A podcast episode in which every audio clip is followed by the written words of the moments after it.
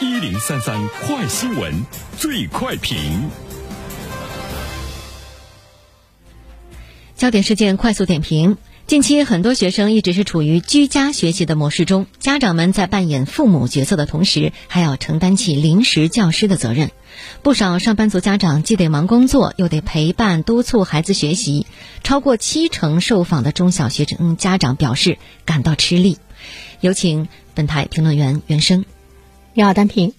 看到的这个具体的数字呢，是百分之七十二点七的受访家长表示吃力。那我们百分之十六点八的人是感到非常的这个吃力哈，尤其是小学生感到的，小学生的家长感到吃力的这个状况呢，会更加严重一些。这就是这场疫情，其实它给我们带来了很多新的问题。现在呢，很多孩子都是在居家学习，家长呢又要上班，回来还要辅导孩子学习。包括在这种状态之中，就是我们开始以一种从来没有过的这个时间、空间和一种呢这个关系来和孩子呢相处。它可能也是我们人生中的特殊的这个一种呃相处吧。那么对于很多人来说都没有经验，我觉得对于世上所有的家长来说。都没有经验，在这种状态之中，如何呢？呃，能够让孩子好好学习，天天向上，而且孩子能够呢，如何做到这个自觉？我觉得每一个家庭都会面临着一出又一出的新的问题。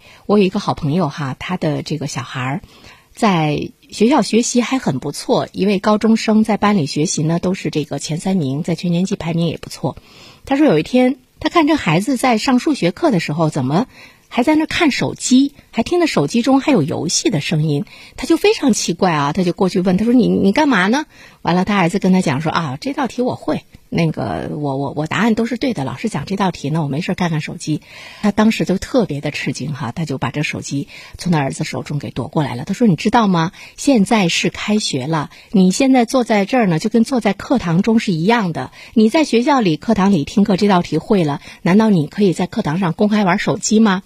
他儿子听完他的这番讲解之后呢，好像孩子有点吃惊，没有反应过来。孩子好像是觉得我还是在这个假期中，尽管现在已经开始上课了。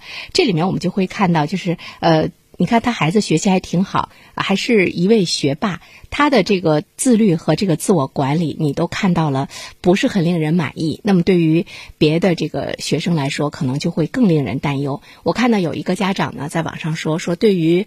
我们双职工家里还没有老人照看孩子的一位二年级的学生家长来说，目前的这种让孩子在家居家学习的状况，对我们来讲就是一种崩溃。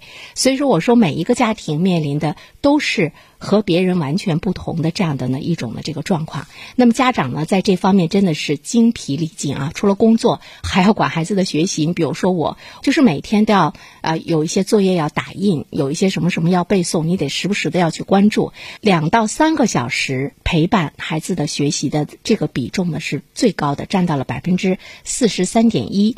一到两个小时占到了百分之三十点五，三到五个小时占到了百分之十五点一。那么怎么样面对呢？这个问题不好说，我觉得没有答案。我们不能说你应该怎么做，应该怎么做，怎么做，那个全是讲大道理，真的是没有答案，是需要我们每一个家长仔细的去呃。